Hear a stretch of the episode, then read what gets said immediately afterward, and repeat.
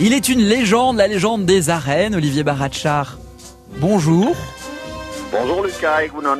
Et bienvenue, comment allez-vous Olivier? Eh bien ma foi, ça va très bien, un petit peu fatigué comme beaucoup d'aficionados et de festaires, vous le savez, à cause de Pampelune, notre ville jumelle, qui célèbre jusqu'à ce soir ces fameuses San Fermines.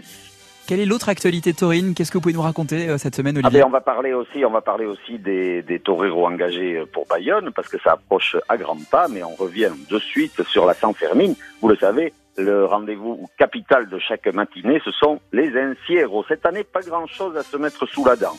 Des courses qui sont souvent très rapides et très propres, peu de blessures par corne, mais des coups et des contusions en tout genre, bien sûr, à cause surtout des, chutes. C'est très dangereux aussi de courir au milieu des gens. Si un trébuche devant vous, ça peut être dramatique.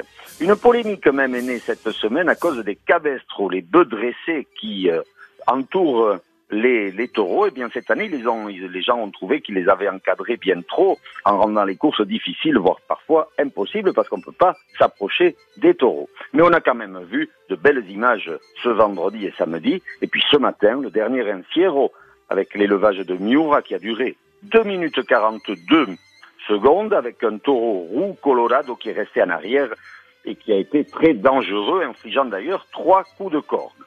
Côté corrida, toujours à Pampelune, à part une annulation lundi à cause d'un vrai déluge s'abattant sur la capitale navarraise, c'était d'ailleurs le jour du jumelage avec Bayonne. Et pour le reste, des oreilles pour Javier Castagno, Sébastien Castella qui vraiment est en pleine forme, El Rouli et surtout Cayetano qui en moissonne quatre d'oreilles, profitant de son aura médiatique extratorine en Espagne.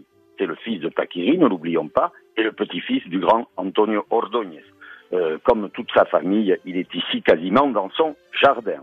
Et puis aujourd'hui, dernier jour, la journée du pauvre ennemi, car les fêtes finissent ce soir, c'est les taureaux de Miura donc, qui ont couru euh, l'Inciero. Ils seront, euh, et on suivra face à eux particulièrement Octavio Chacon pardon, et Juan Leal. Et puis il nous restera à laver tout le blanc, à le repasser et à attendre Bayonne. Et ressortir pour les fêtes de Bayonne euh, dans deux semaines maintenant. Voilà, juste le temps de sécher. Donc, euh, puisqu'on parle de Bayonne, il faut savoir que durant euh, cette, ces jours-ci, les dernières corridas, il y a eu une oreille pour Alvaro Lorenzo à Teruel, tout comme Octavio Chacon d'ailleurs. Deux oreilles pour Léa Vicens, toujours magnifique, c'était à Burgos. Trois oreilles là que pour Diego Ventura, vraiment le numéro un de la catégorie à cheval, c'était à Estepona en Andalousie. Et puis à noter quand même qu'Andrés Rocarrey, la grande vedette péruvienne, n'a pas pu honorer ses deux rendez-vous de Pampelune. Ah, pourquoi il a, bien, il a bien été présent mercredi, mais il a ressenti beaucoup de douleur à ah. une épaule blessée au Pérou. Et vendredi, il était absent. Alors, euh, on ne sait pas, certains parlent de quelques semaines mmh. obligatoires de repos, à voir, mais en tout cas, on verra bien pour Mont-de-Marsan euh, cette semaine s'il y sera. Ça sera peut-être.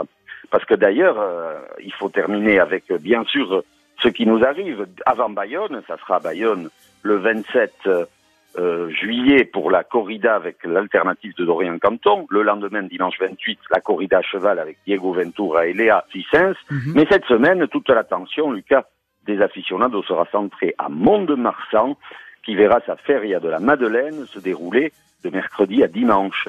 Les aficionados bayonnais suivront particulièrement Daniel Luque, Sébastien Castella, Rocarey s'il est présent, Alvaro Lorenzo, Pablo Aguado et Octavio Chacon.